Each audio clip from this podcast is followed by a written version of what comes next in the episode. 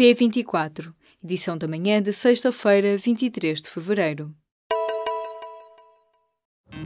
Apresentamos a nova gama de veículos híbridos plug-in. Uma tecnologia que veio para mudar o futuro. BMW iPerformance.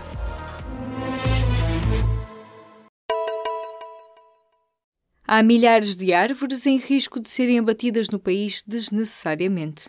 Uma divulgação simplista da lei sobre a limpeza dos terrenos, acrescida da ameaça de multas, está a levar a que se abatam até árvores de fruto.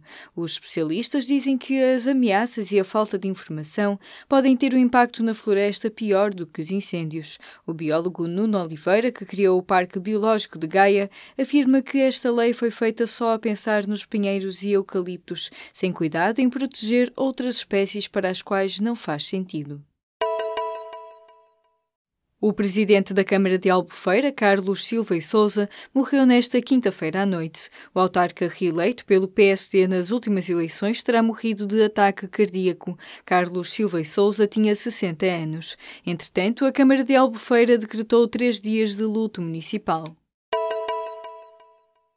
O Sporting vai defrontar os checos do Victoria Plzen nos oitavos de final da Liga Europa. Os Leões empataram com o Astana nesta quinta-feira, o que bastou para seguirem em frente na competição. O sorteio para os oitavos de final da Liga Europa teve lugar nesta sexta-feira. Os jogos estão marcados para 8 e 15 de março.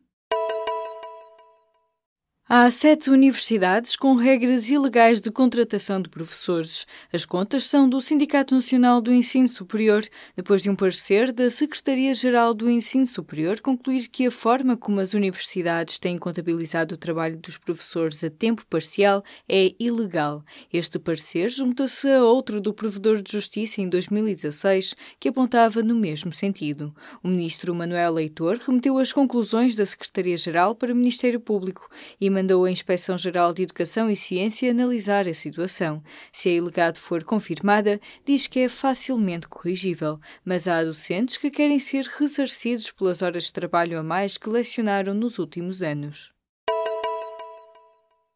Fernando Negrão foi eleito líder parlamentar do PSD nesta quinta-feira por uma minoria de votos, mas afirma que vai ficar no lugar a menos que haja uma rebelião que acredita que não está em curso. Fernando Negrão foi eleito para a bancada parlamentar social-democrata com o pior resultado dos últimos 16 anos: 35 votos validamente expressos e 32 votos em branco, que vê como lhe dando o benefício da dúvida. Em entrevista à SIC Notícias nesta sexta-feira, Fernando Negrão garante que não vai fazer uma caça às bruxas para descobrir quem foram os elementos da própria lista que não votaram nele. Os líderes europeus estão a preparar-se para o braço de ferro na nomeação do sucessor de Jean-Claude Juncker na presidência da Comissão Europeia. As famílias políticas do Parlamento Europeu já se preparam para as eleições europeias de maio do próximo ano, mas os chefes de Estado e de governo não estão dispostos a abrir mão de escolher o novo líder do Executivo Europeu, independentemente de quem for o cabeça de lista do partido vencedor.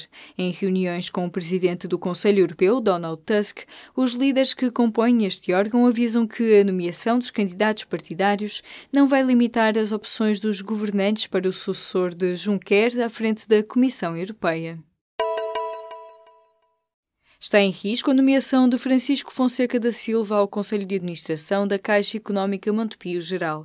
O nome foi indicado pela Associação Mutualista para ser o próximo chairman do banco, mas as relações comerciais que o seu grupo empresarial mantém com o Montepio impedem o Banco de Portugal de lhe conceder o registro de idoneidade para gerir a instituição financeira. O público apurou que várias empresas do universo de Francisco Fonseca da Silva têm créditos de mais de 2 milhões de euros concedidos pelo pelo Montepio. Apesar de tudo indicar que os créditos são regularizados, esta é uma situação de conflito de interesses, segundo os critérios do Banco de Portugal. O concurso para recém-especialistas da área hospitalar vai ser lançado na próxima semana.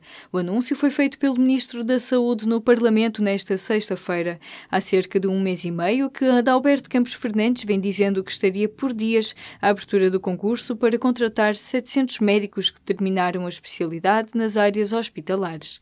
Aos deputados, o Ministro garantiu ainda que as divergências com os enfermeiros estão ultrapassadas.